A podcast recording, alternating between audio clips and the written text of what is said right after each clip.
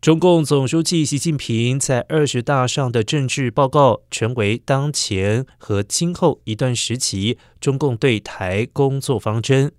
中国国台办发言人马晓光二十六号表示，二十大的政治报告涉台部分画出了红线底线，展现中共反对外来干涉和反对台独分裂的决心。而在造福台湾同胞方面，将研究推出更多同等待遇政策。他重申，将坚持和平统一、一国两制的基本方针，维护一个中国原则和九二共识，推动两岸关系和平发展、融合发展。